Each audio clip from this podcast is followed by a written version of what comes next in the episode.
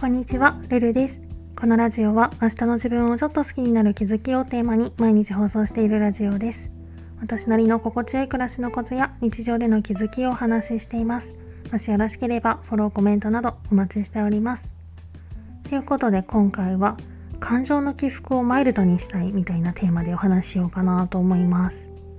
私は昔から自分でも呆れるくらい感情の起伏がすごい激しいんですよね。で、それをうっかり表に出してしまった時は、後ですごい自己嫌悪感に陥ったりとか、まあもちろん恥ずかしさとかもあったりするし、で、何よりすごい疲れるので、今より少しでもマイルドにできないかなと常々思ってるんですけど、こういう少し前まではニコニコしてたのに、ちょっとしたことがきっかけで気分が急降下して、全てが嫌になってしまうみたいな現象って、結構その時のベースのメンタルが影響してるんじゃないかなっていう気がしていて、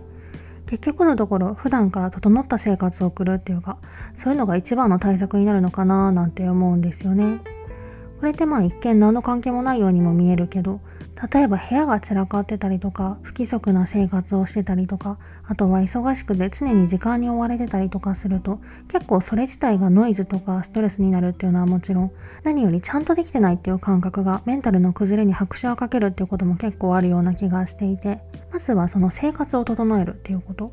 でいざメンタルを攻撃してくる突発的な出来事が起きた時はすぐ反応して処理しようとせずに一旦そのまま置いておくっていうこともポイントになるのかななんて思っていて。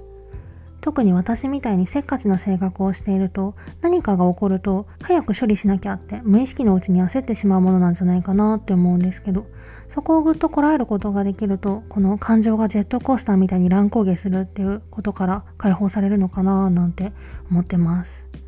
まあこうやって考えてみると結構繊細な傾向による問題っていうのをここ最近はずっと挙げてるかなと思うんですけどある程度解決策って共通点がありそうですよね。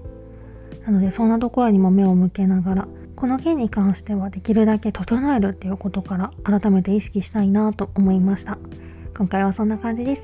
レターでの質問感想も絶賛募集中ですので是非お気軽にいただけたら嬉しいです。